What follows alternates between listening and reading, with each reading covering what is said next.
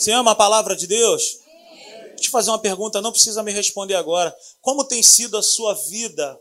Como tem sido o seu relacionamento com a palavra de Deus durante a semana? Amém? Isso tem que aumentar em nós. Ah, o nosso retiro de carnaval, nós vamos falar um tema que é justamente algo que Deus tem gerado no meu coração nesses dias. O tema do, do nosso retiro de carnaval é uma igreja apaixonada. Deus quer levantar uma igreja apaixonada, gente. Você já se apaixonou alguma vez na sua vida? Eu sou apaixonado pela minha esposa há 15 anos que nós estamos aí casados e eu sou apaixonado por ela. Eu tenho prazer de estar perto. Eu faço questão de estar perto. Sabe, paixão é algo que aumenta. Paixão é algo que tem que crescer. E algo que tem que gerar amor, sabe? Você desejar ainda mais. Então, você que vai estar conosco no retiro de carnaval, se prepare, porque Deus vai fazer coisas maravilhosas naquele lugar. Amém? Então, uma igreja apaixonada é o nosso tema do carnaval. Amém? Abra sua Bíblia comigo lá em Efésios, no capítulo 3, por favor. Me acompanha aí. Eu vou fazer uma leitura extensiva. Eu queria que você me acompanhasse. Em nome de Jesus. Coloca na tela aí, Assis, por favor. João. Efésios, no capítulo 3. A partir do verso 1 está escrito assim: Por essa razão, eu, Paulo, prisioneiro de Cristo Jesus, por amor de vocês, gentios, certamente vocês ouviram falar de responsabilidade, da responsabilidade imposta a mim em favor de vocês pela graça de Deus. Isto é, o, o mistério que me foi dado a conhecer por revelação, como já lhes escrevi brevemente. Ao lerem isso, vocês poderão entender a minha compreensão do mistério de Cristo. Esse mistério não foi dado a conhecer aos homens de outras gerações, mas agora foi revelado pelo Espírito aos santos apóstolos e profetas de Deus, a saber, que mediante o evangelho os gentios são coerdeiros com Israel, membros do mesmo corpo e coparticipantes das promessas em Cristo Jesus. Deste me tornei ministro pelo dom da graça de Deus, a mim concedida pela operação de seu poder. Embora eu seja o menor dos menores dentre todos os santos, foi-me concedida esta graça de anunciar aos gentios as insondáveis riquezas de Cristo e esclarecer a todos a administração desse mistério, que durante as épocas passadas foi mantido oculto em Deus, que criou todas as coisas. A intenção dessa graça era que agora, mediante a igreja, a multiforme sabedoria de Deus se tornasse conhecida dos poderes e autoridades nas regiões celestiais, de acordo com o seu eterno plano que ele realizou em Cristo Jesus, nosso Senhor por intermédio de quem temos livre acesso a Deus em confiança pela fé nele. Portanto, peço-lhes que não se desanimem por causa das minhas tribulações em seu favor, pois elas são uma glória para vocês. Por essa razão, ajoelho-me diante do Pai, do qual recebe o nome toda a família nos céus e na terra. Oro para que ele, oro para que, com as suas gloriosas riquezas, riquezas, ele os fortaleça no íntimo do seu ser com poder por meio do seu espírito, para que Cristo habite em seus corações mediante a fé. E oro para que vocês, arraigados e alicerçados em amor, possam juntamente com todos os santos compreender a largura, o comprimento, a altura e a profundidade, e conhecer o amor de Cristo, que excede todo conhecimento, para que vocês sejam cheios de toda a plenitude de Deus aquele que é capaz de fazer infinitamente mais do que tudo o que pedimos ou pensamos, de acordo com o seu poder que atua em nós.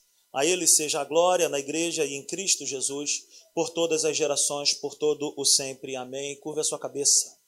Pai, muito obrigado, Senhor. Nós somos muito gratos a Ti por esse privilégio e honra. Senhor, te pedimos que Tu fale conosco nessa noite. Que a Tua palavra seja, Senhor, poderosa em nosso interior nessa noite, que nós possamos sair daqui, Senhor, cheios de Ti, em nome de Jesus. Amém? Você ama a palavra de Deus? Então fale comigo assim nessa noite. Eu quero sair daqui com desejo de conhecer mais da palavra de Deus. Amém? Amém? Meu irmãozão, se tu quiser, tem um berçário lá atrás lá. É?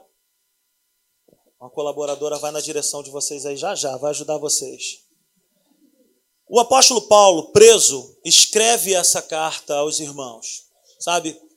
O apóstolo Paulo, ele estava no cárcere nesse momento, aonde ele escreve essa carta. E essa carta para a igreja de Éfeso é considerada a rainha das cartas a carta mais importante para a igreja. Eu considero assim, e vários outros teólogos, várias pessoas consideram a carta de Paulo para a igreja de Éfeso a carta assim mais relevante, porque ela fala sobre a realidade da nova criatura.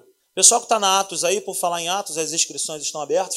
Pessoal que está na Atos tem uma matéria lá chamada A Realidade da Nova Criatura, que é assim poderosa.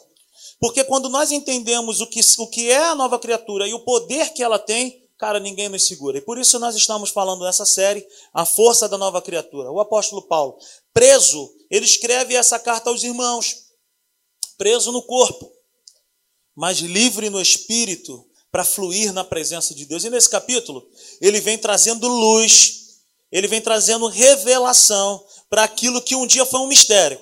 Então hoje nós estamos assim um pouco acostumados a ouvir às vezes na igreja alguma coisa do tipo: é mistério. Você já foi em algum culto que alguém virou para você e falou: É mistério, varão. Hoje não tem mais mistério.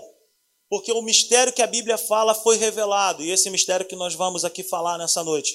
Então, mistério revelado não é mistério. Amém? Ou seja, aquilo que um dia estava oculto, Deus ele trouxe luz através da vida do apóstolo Paulo. Ou seja, aquilo que é uma verdade, mistério é aquilo que é uma verdade, mas que só pode ser conhecido por meio da revelação divina. Somente através do Espírito de Deus nós conseguimos ter acesso a isso. Que mistério é esse, então, que precisava ser revelado? Esse mistério é o Evangelho da Graça. A bondade de Deus e o seu favor pela humanidade. Sabe, Deus ele não é aquela pessoa que está distante de nós. Deus ele não é aquele vovô com a cabeça branquinha, com o cajado na mão, doido para acertar você.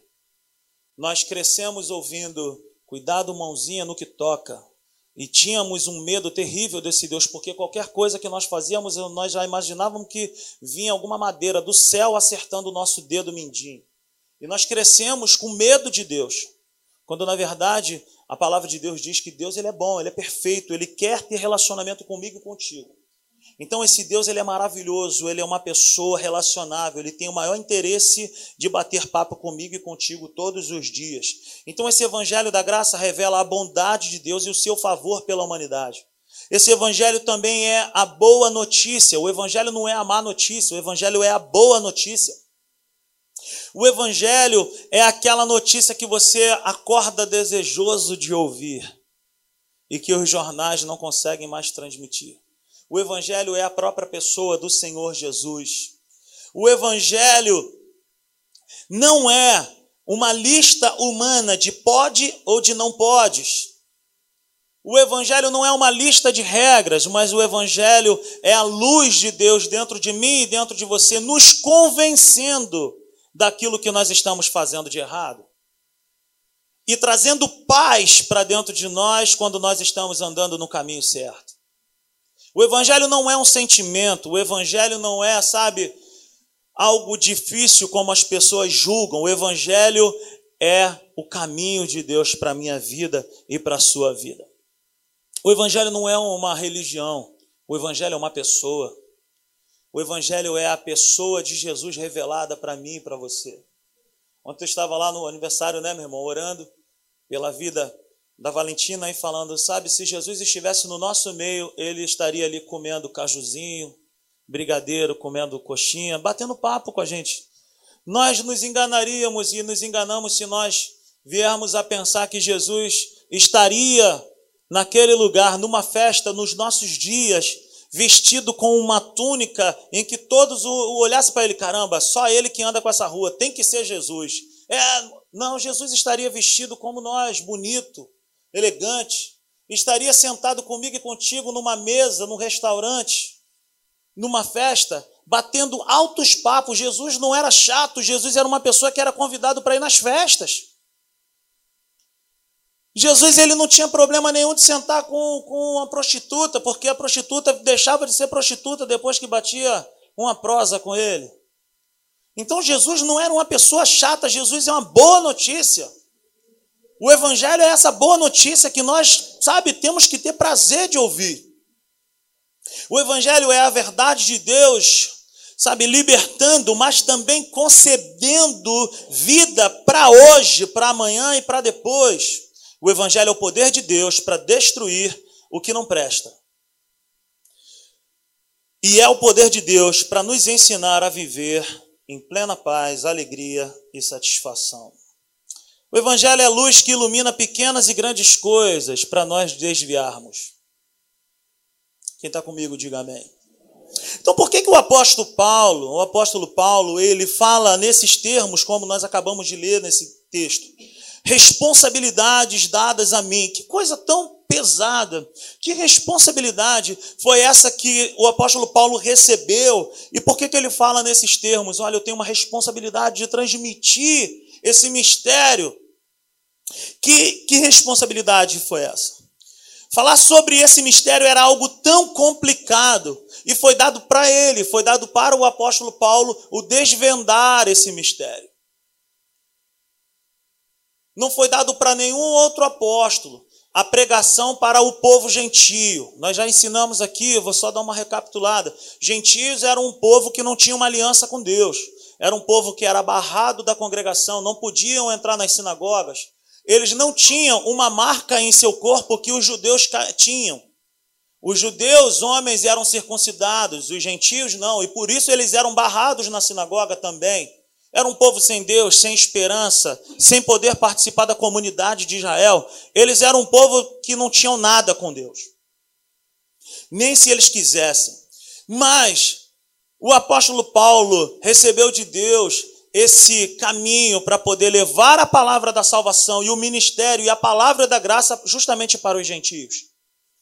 Então, essa era a responsabilidade. Por quê? Porque era só para os judeus, a salvação veio primeiro para os judeus, mas os judeus não quiseram, então essa palavra ela foi para todo as outras pessoas. E por causa do apóstolo Paulo e dessa pregação para os gentios, que a palavra de Deus chegou até nós aqui no Brasil.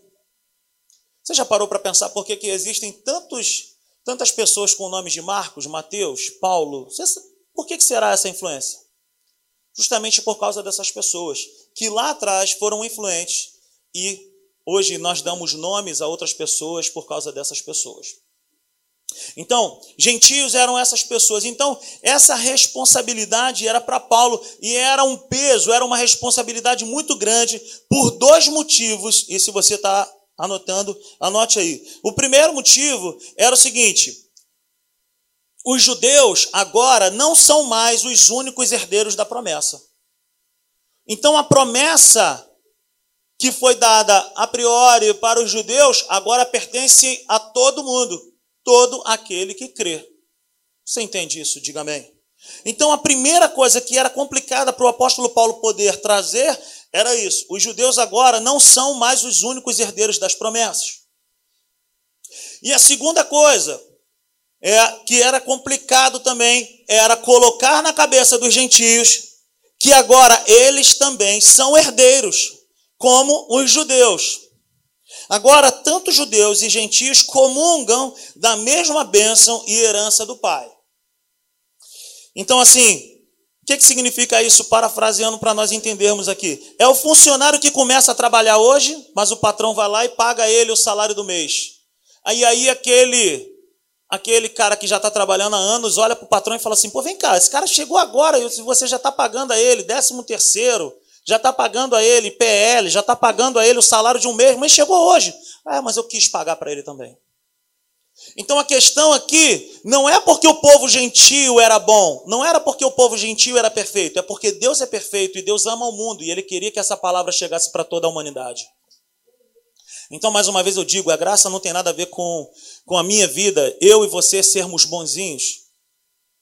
Lembra da história que eu te contei do Juquinha e do Denis, o Pimentinha? Que a senhora Wilson deu um saco de bala para eles e o Juquinha falou: Poxa, Denis, como nós somos bonzinhos. Olha, a senhora Wilson nos deu um saco de bala. E o Denis, que aprontava muito, falou assim: Não, ô, Juquinha, não somos eu e você que somos bons, ela é que é boa. E assim é a nossa vida com Deus, não sou eu e você que somos bonzinhos, ele é que é bom. Ele decidiu nos amar assim. Então, os gentios são essa classe de pessoas que chegaram por último, mas que receberam também a promessa. Os gentios somos como eu e você, que chegamos por últimos, não tinha nada a ver com a promessa, mas nós fomos abençoados. Amém. Glória a Deus. Entenderam? Então, quais são as dificuldades para que o apóstolo Paulo estivesse falando nesses termos? Primeiro, para os judeus. Por que, que era difícil de um judeu entender que não, essa palavra é só para nós, o nosso pai Abraão é para nós. Por que, que essas promessas de Abraão agora são divididas? Por quê?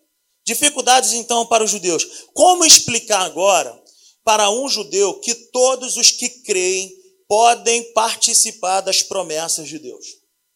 Os judeus acostumados a fazerem para receberem, pois assim era a lei de Moisés, a lei ela era caracterizada pelo eu faço e porque eu faço eu recebo. Então eles acostumados com isso a fazer, fazer, fazer para receber, como explicar para eles agora que o mistério revelado, esse evangelho da graça, que agora a bênção de Abraão, o pai da fé, aquele que recebeu a promessa, agora é pai da fé de todo aquele que crê em Jesus e é sobre todo aquele que confessa a Jesus como Senhor. Como explicar isso agora? É difícil isso. Você está ali um tempão e daqui a pouco chega alguém e recebe dos mesmos benefícios que só você tinha direito. Então é justamente isso o que aconteceu comigo e contigo. Justamente aqui que nós precisamos nos, sabe, abraçar e entender o seguinte, cara, existe força para a nova criatura. Existe uma vida disponibilizada para a nova criatura que sou eu e você, sobre todo aquele que recebeu Jesus como único e suficiente Salvador. Existe uma vida disponibilizada para nós, mas que nós só conhecemos quando nós entramos na palavra e mergulhamos no conhecimento da palavra. Amém? Amém. Glória a Deus. Três pessoas entenderam. Abra sua Bíblia comigo lá em Gálatas, no capítulo 3. Eu quero te explicar algo bacana nessa noite. Gálatas, no capítulo 3.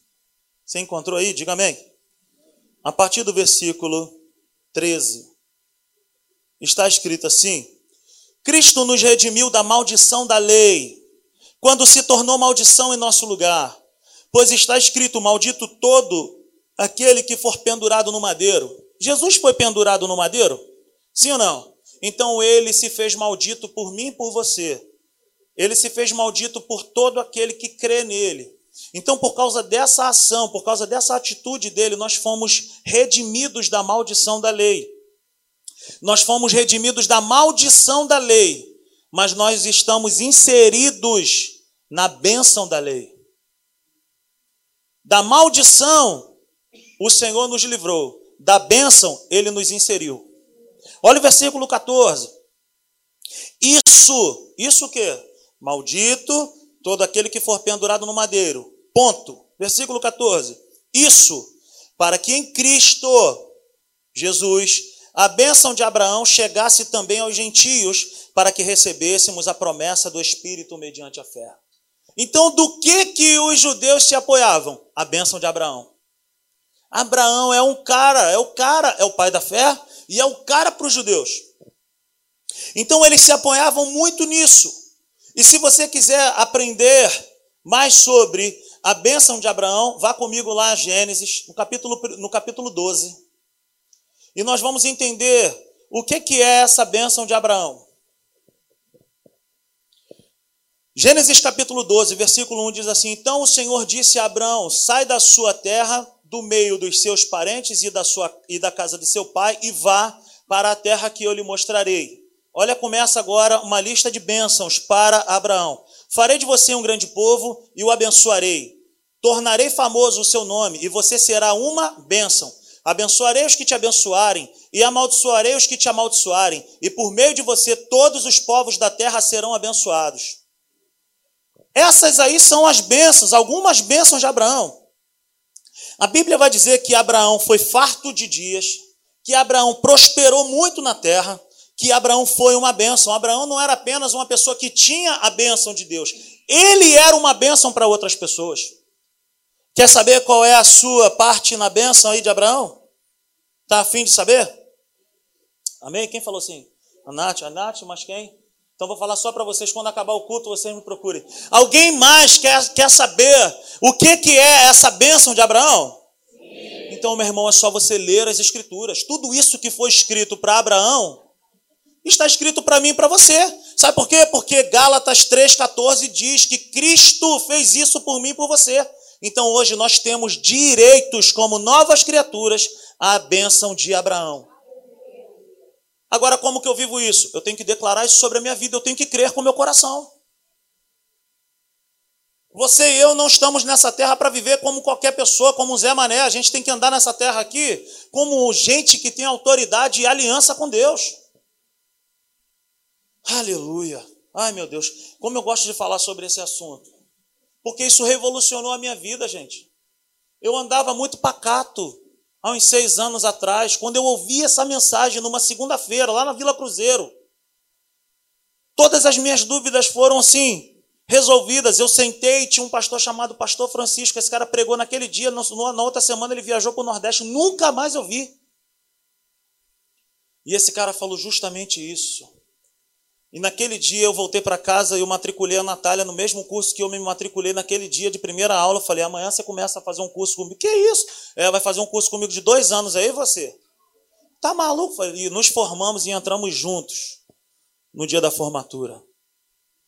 E eu comecei a entender o que é essa tal dessa força da nova criatura. Porque existe força sobre a minha vida e sobre a tua vida. Existe poder e existe bênçãos. Bênçãos sobre a minha vida e sobre a sua vida. Por que, que eu não vivo às vezes isso? Porque eu não leio. E a falta de conhecimento é a maior das escravidões, meu irmão. É o mesmo, então, uma pessoa, voltando aqui ao nosso assunto dos gentios e os judeus. Os gentios chegaram agora e já fazem parte da bênção que era só dos judeus. Amém? Quem está comigo aí? Falhou. Vamos comigo. É o mesmo que explicar, então, para os filhos biológicos de uma família rica. Pensa comigo nessa cena. Filhos biológicos de uma família rica, uma família dessas, assim, que tem muitas riquezas, sabe? É, que tem muitas posses e muitas coisas boas. Eu estudei numa, numa escola em Bom Sucesso e eu tive a oportunidade de conhecer o dono da faculdade Suan. Na época era meu colega de turma, que legal. Não adianta me pedir para arrumar bolsa para você de estudo, tá, gente? Eu já tentei, não deu certo com uma pessoa. Então, eu fui muito amigo desse cara. Nós éramos adolescentezinhos. Mas eu não sabia que ele era o Arapuã Neto. O nome dele é Arapuã Neto. Ele é o reitor da faculdade Suan. Eu não sabia que ele era o Arapuã Neto. E um belo dia ele falou assim: eu reparava que os garotos tudo ficavam em cima dele, bajulando, e eu não bajulava e a gente gostava de jogar bola. E eu reparei essa situação. Falei, pô, esse cara não é qualquer pessoa. E um belo dia ele falou assim: vou fazer meu aniversário. Isso foi em 1993. Ele falou assim: vou fazer meu aniversário. Será que sua mãe deixa você ir? Eu falei: ah, vamos tentar. Falei com a minha mãe, minha mãe, não, pede para alguém da família me ligar, me explicar direito. Não, porque você vai precisar dormir lá, a festa vai ser à noite, vai, vai ser uma festa bacana. Eu falei, caramba. E aí, resumindo a história, minha mãe conversou com a mãe do rapaz, do garoto, e deixou, concordaram, não sei o quê. Um belo dia eu estava saindo da escola, tinha um carro me esperando. O motorista desceu do carro, abriu a porta, eu entrei. E me levaram lá para a Ilha do Governador, bairro Jardim Guanabara. O carro entrou por uma garagem e a rua, a casa ia até a rua de trás. E eu fiquei assim, maravilhado, porque tinha um garçom com a roupa de garçom, não tinha começado a festa, ele era funcionário da casa, e ele veio me servir bolinho de aipim antes do almoço, eu fiquei feliz da vida com aquilo. E tinha uma máquina de suco dentro da sala, assim, aquelas suqueiras, tinha maracujá e caju, eu, eu, eu fiquei louco de suco de caju. Então pense numa família assim, uma família com muitas posses, uma família, sabe, com muita grana, Agora você imagina, essa família está lá, e um belo dia essa família está voltando para a ilha do governador, mas chega ali no Parque União, para o carro e encontra uma pessoa daquelas viciadas em crack, já jogada na rua ali, suja, roupa fedida, cabelo daquele jeito. E aí aquele carro vai, encosta e mira em alguém e fala: Chega aí. E geralmente, é, vou fazer algumas brincadeiras aqui para que nós possamos entender. Então, essa, essa família encosta o carro, chama essa pessoa e essa pessoa não tinha esperança de vida, não tinha roupa, não tinha lar, não tinha família, não tinha um pai, não tinha nada de bom nessa vida, sem vida, sem saúde. Mas esse carro encostou e falou: Qual é o seu nome? E ele falou: Meu nome é Waddington. Waddington, seu nome? Então eu quero dizer para você que eu quero mudar a sua vida. Como que você vai mudar a minha vida? Então, eu sou uma pessoa muito importante e eu vim aqui porque eu quero mudar a sua história. Eu quero te dar roupas novas, eu quero te dar hombridade, dignidade, saúde. Eu vou te dar do, tudo do bom e do melhor. Eu quero fazer uma aliança contigo a partir de agora. E aí o Adton ou Jennifer Catarina fala comigo. É, entra no carro. E aí entrou no carro, levou no hospital, cuidou, fez exame, tudo, levou no melhor salão, deu um banho, fez cabelo, fez unha, maqui... deixou, levou para casa, foi no shopping, deu um banho de loja ali, ficou bonitão. Então, a partir de agora, esse Waddington ou essa Jennifer Catarina, a partir de agora, eles agora eles são filhos desse cara que é rico. E eles agora chegam nessa casa e os filhos biológicos estão lá sem saber de nada. E quando a porta abre, chega lá o Waddington ou a Jennifer Catarina e aquele pai, ele chega e fala para os filhos biológicos: "Olha, tá vendo esse rapaz aqui ou essa menina? A partir de agora, eles são, ou ele é, ou ela é, irmão de vocês. Qual é a reação? Porque a partir do momento que uma pessoa é adotada, essa pessoa, não é assim, Fernanda, passa a ter agora os mesmos direitos que um filho biológico tem. Você está acompanhando comigo esse raciocínio aí? Então, essa pessoa que não tinha nada, sem esperança nenhuma, eram os gentios. Éramos eu e você. Só que naquele grande dia, parou esse carro, espiritualmente falando, trazendo para o nosso contexto, parou em frente à minha vida e à sua vida e nos levou para um lugar para mudar a nossa história. E ele fez uma aliança comigo e contigo, e agora ele nos faz ter os mesmos direitos que os judeus tinham, as bênçãos de Abraão. Então eu não sou um Zé Mané, nem você é. Se você tem uma aliança com Deus, você tem promessas de Deus. Se você vive uma vida de comunhão com Deus, você pode reivindicar isso diante do mundo espiritual e falar assim: olha, aí, ô Satanás, eu não sou esse Zé Mané, não. Tu mete o teu pé em nome de Jesus, porque eu tenho uma aliança com Deus. Então, era difícil para um judeu entender justamente por causa disso, porque esse pessoal não fez nada por merecer. Os judeus faziam para merecer. Os gentios não, mas eles chegaram e entraram na aba de Jesus, assim como eu e você. Você está entendendo isso? Então, para um judeu, é esse o pensamento. Como pode isso? Um povo sujo, um povo que não tem aliança, e agora eles são como nós? Sim, nós somos como eles. Você pode dizer amém? Um povo que não fez nada por merecer? Sim, mas foi por causa da graça de Deus, foi por causa do amor dele por nós que ele nos colocou assim, assentados em lugares celestiais com Cristo Jesus. Qual é a esperança de um morador de rua? Nenhuma. A esperança de um morador de rua é justamente essa única esperança. Cara, alguém podia parar aqui e mudar minha história. Alguém podia parar aqui e fazer algo por mim. Só assim eu mudo de vida. Espiritualmente falando, foi isso que aconteceu comigo e contigo. Não tínhamos esperança nenhuma, nenhuma. porque nós não, não somos perfeitos, mas por causa desse mistério revelado, por causa dessa graça de Deus, eu e você hoje temos uma aliança com Deus. Então, anote isso: a graça restaura, cura, mostra um caminho para o pior em nosso meio. A graça restaura, cura e mostra um caminho para o pior em nosso meio. A pessoa às vezes entra na igreja sujo, com um passado mais sujo do que não sei o quê. Caramba, mas eu fiz isso e aquilo, pô, cara, eu não prestava. Cara, Deus, se você entregar sua vida para Jesus, Ele apaga o seu passado na hora. Ele não se lembra mais do que você fez. E Ele agora Ele passa essa bola para você e fala: agora viva em novidade de vida. Viva comigo. Então a graça restaura, cura, mostra um caminho para o pior em nosso meio. Mas a graça irrita aquele que se acha perfeito. A pessoa que se acha perfeita, a pessoa que é religiosa, eu oro muito, eu jejuo muito, eu subo um monte. Eu já subi o Everest, meu irmão, eu subi mais do que o Everest. Eu oro, eu oro uma hora, eu oro três horas. Gente religiosa fica irritada com quem vive debaixo da graça. E viver debaixo da graça não é viver de maneira irresponsável. Viver debaixo da graça é viver de maneira apaixonada por Deus, apaixonado pela palavra de Deus, pela presença de Deus, tem prazer nas coisas de Deus. Só que a graça te capacita a viver assim.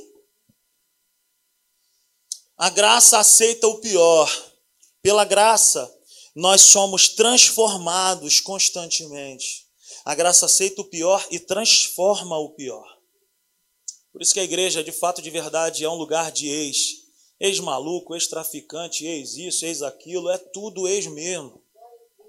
No início, nós estávamos conversando essa semana, eu, Natália e Érica, e a gente falou, cara, é melhor a gente parar de falar para deixar vir uns doidos entrar assim, porque chega uma hora que a gente fala, meu Deus, já tem muito maluco já nesse lugar. Teve uma época na nossa igreja, eu já falei que minha mãe falava assim: garoto, para de andar com esse cara. Eu falava, mãe, mas é para essa gente que Jesus veio. É por doido mesmo. Só que o doido fica manso quando tem um encontro com Jesus. O viciado fica liberto quando tem um encontro com Jesus.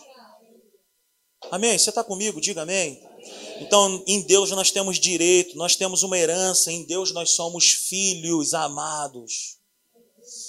E qual é então a dificuldade, já que eu te falei da dificuldade de Paulo para poder explicar isso para os judeus, qual é a dificuldade então para os gentios? Porque agora o Eddington e Jennifer Catarina, agora eles estão, sabe, numa família nobre. Então é, é como agora? Chega e vive de qualquer maneira? Não. Então qual é então a dificuldade para os gentios? Fazer entender que essa nova maneira de viver é real e que não é com base em cerimônias, rituais, que não é com base também na circuncisão, não se baseia em coisas palpáveis, mas se baseia naquilo que nós recebemos pela graça e por aquilo que nós cremos pela fé. Quando eu recebo essa nova vida de Deus agora, os meus costumes começam a mudar. A minha vida começa a mudar porque os meus pensamentos começam a mudar. E quando muda um pensamento, muda um comportamento. Primeiro muda um pensamento, depois muda o comportamento. Por isso que a pessoa entra na igreja muito maluco, muito doido, e daqui a pouco aquela pessoa começa. Não é porque pastor, não é porque alguém fica apontando o dedo falando, pô, meu irmão, esse negócio aí, não sei o que, não é não, cara, é o Espírito de Deus que transforma, é a graça de Deus que, que constrange o coração da pessoa. Eu não sei de quem que nós estávamos falando ontem, que estava comentando alguma coisa desse tipo, cara, foi assim, começou a acontecer comigo. Gente, ouvindo samba, aleluia. Eu gostava demais, eu gosto até hoje. Eu tive uma roda de samba já da igreja, gente, para quem não sabe. E nós evangelizamos muito. Eu tive a audácia de um dia botar um bloco na rua num carnaval. Saia das trevas e venha conhecer a luz, a luz, a luz. Eu quero te mostrar o meu Senhor e o seu nome é Jesus. Ô, oh, saia das trevas. E eu falava lá assim, eu falava assim, eu falava, glorifica meu cavaco, porque o cavaco que chora é o cavaco do diabo. Eu falava isso. Eu falava, glorifica meu cavaco, que o cavaco que chora é o cavaco do diabo. E nós, sabe, saíamos às ruas para poder evangelizar através disso. Ser crente é o maior barato, cara. É muito bom. Então, qual é essa dificuldade, então, agora para os gentios? É colocar na cabeça do gentio, ou na nossa cabeça, que tínhamos uma vida maluca, torta, um novo estilo de vida. É tirar de nós, vou colocar aqui entre aspas, tirar de nós a rua, sabe? E fazer com que nós deixemos a rua lá e passemos agora a viver por um novo estilo de vida. Para os gentios, ou seja, para nós, no caso, a dificuldade são assim: é aprender agora as novas diretrizes da casa, do dono da casa. Como se vive essa família? O que se come, o que se bebe nessa casa. Trazendo para o lado espiritual, tu imagina no dia que Jennifer, Catarina e o Edton abriram os portais daquela casa e quando eles entraram, eles encontraram agora os seus novos irmãos ali naquele lugar e eles olharam para a cara do outro e falaram: Ô, oh, troca o som aí, né? Vamos botar um negócio aí. Então, qual é a realidade agora? É saber chegar nessa nova cultura. Só que quando nós, sabe, queremos mudar uma cultura, primeiro nós temos que mudar um pensamento. Muda primeiro um pensamento e depois se muda uma cultura. Se você sair daqui, for lá para Petrópolis, aqui para Petrópolis, 60 quilômetros, existem outras maneiras, outras culturas, outras coisas, mas aqui tão perto, mas é diferente. Pisou na faixa de pedestre, tem que parar. É assim, não é? Por quê? Porque muda a cultura. Então, para nós que chegamos na aba de Jesus, nós não podemos viver de qualquer maneira. Quem manda na casa sou eu. Ah, eu vim da rua, quem sabe sou eu, é que vou mudar as paradas aqui. Não é assim. Eu tenho que chegar e eu tenho que me adaptar à nova maneira que esse lugar vive. Eu entro no reino de Deus pela aba de Jesus, mas eu não posso me comportar nesse reino como eu me comportava antes. Eu tenho que mudar a minha maneira de pensar. Eu tenho que mudar, trazendo para o lado espiritual, eu tenho que mudar a minha maneira de me alimentar. Eu não posso mais viver sem, sem me alimentar da palavra de Deus. Eu não posso mais me alimentar, sabe, de qualquer besteira. Eu não sou depósito de lixo para ficar recebendo qualquer informação. Pelo contrário, eu sou casa do Espírito. Eu sou a morada de Deus. Eu sou o lugar preferido dele. Ele se amarra em habitar na minha vida. Então agora a missão é trocar o coração, é trocar os pensamentos. Quando se muda os pensamentos, se muda uma cultura, muda o hábito, muda tudo, a maneira de falar, a maneira de brincar, muda tudo. Mas não é porque alguém manda você mudar, é por causa da graça de Deus que nos constrange. É por causa da presença de Deus. Então eu sempre digo isso para pessoas. Eu, o Gustavo foi a primeira pessoa que me evangelizou há muitos anos atrás. Ele me levava para tudo que era passeio da igreja que ele congregava. E o Gustavo sempre falava um negócio para mim, cara, eu sempre falava, pô, Gustavo, eu sou do samba. Aí ele falava, cara, fica tranquilo. Ele até aprendeu a tocar cavaquinho e tudo. Eu acho que foi para me evangelizar. Então, assim, ele com muito cuidado, muita sabedoria, ele foi me cercando até que eu pisei no primeiro belog lá em São Cristóvão e numa noite eu de serviço, uma noite de 6 de setembro para 7 de setembro, eu estava de serviço no Corpo da Guarda. Quando é, o Sargento Lennon já esteve até aqui conosco, hoje ele é pastor do Projeto Vida Nova. Ele falou de Jesus para mim de uma maneira incrível. Desse Jesus que é bom, que é doce.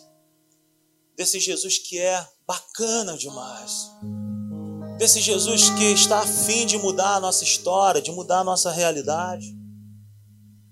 Amém? Não, ele não me apresentou mais uma religião. Ele me apresentou um amigo. Aleluia. Apaga essa luz aí, Bruno, por favor. Ele me apresentou uma pessoa que queria mudar o meu nome, queria mudar não somente o meu nome, mas queria mudar o meu passado. Quando Jesus ele entra na minha vida, quando Jesus entra na sua vida, ele não muda somente, sabe aquilo que nós vemos assim rapidamente. Gostava de fumar, parou de fumar.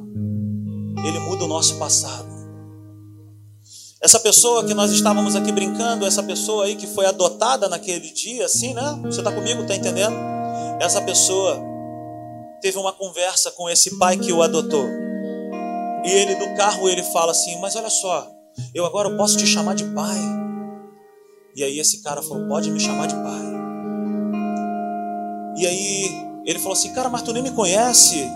Eu, eu tava ali jogado, usando drogas. Você não sabe o passado que eu tenho.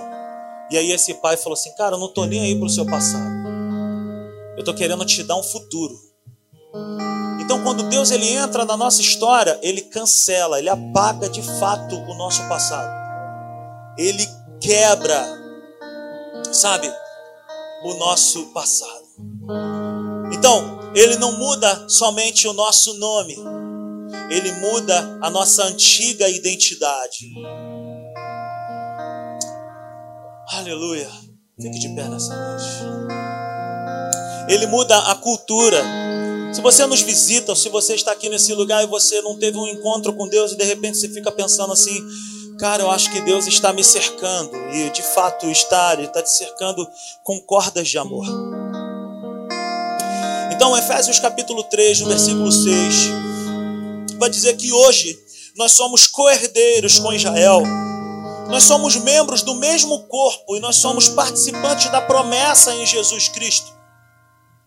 Por causa do sangue de Jesus, que cancelou o nosso passado. Feche seus olhos que cancelou o nosso passado e que nos inseriu em uma aliança superior, uma aliança de amor, onde Ele deu o seu melhor por mim e por você.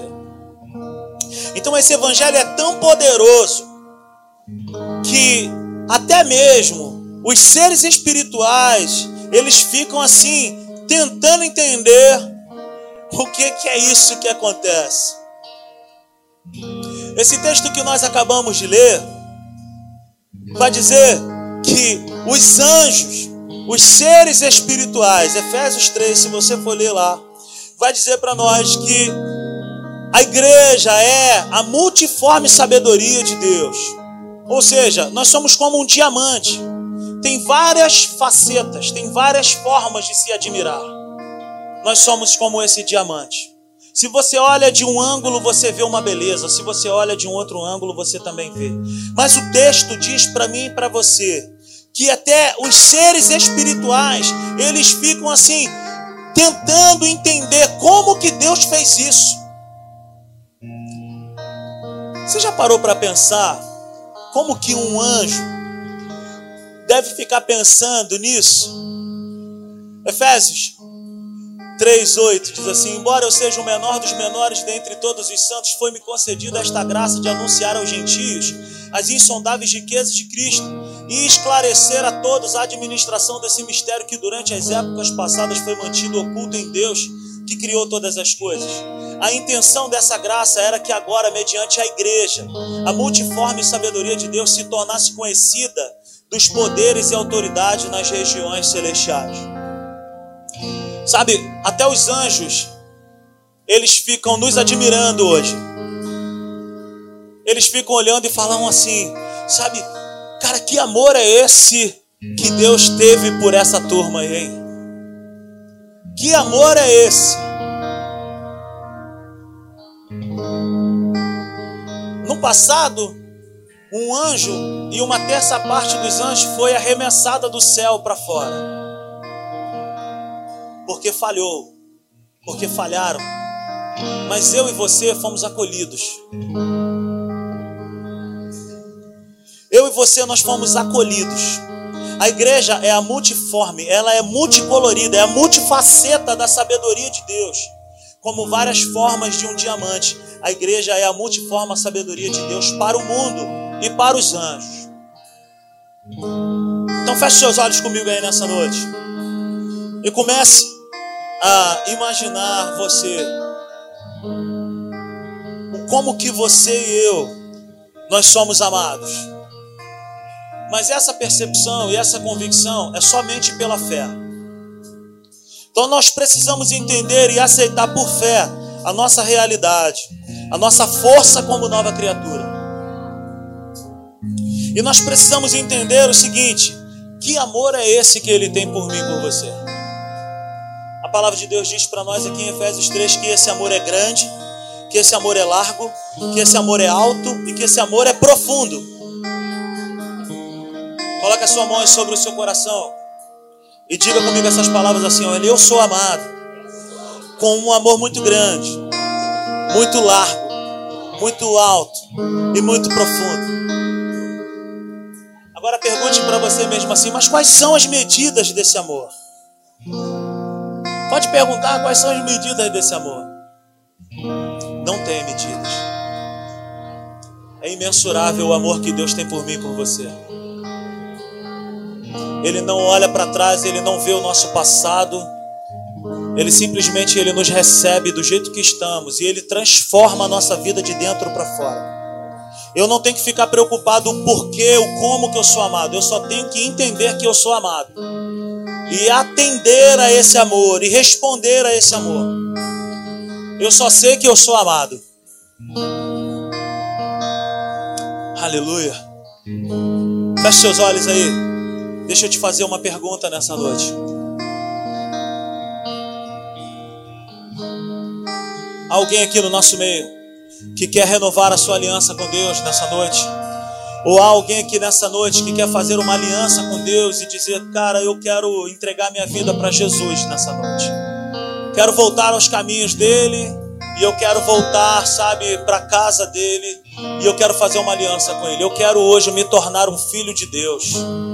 Alguém nesse lugar que quer fazer uma aliança com Deus pela primeira vez?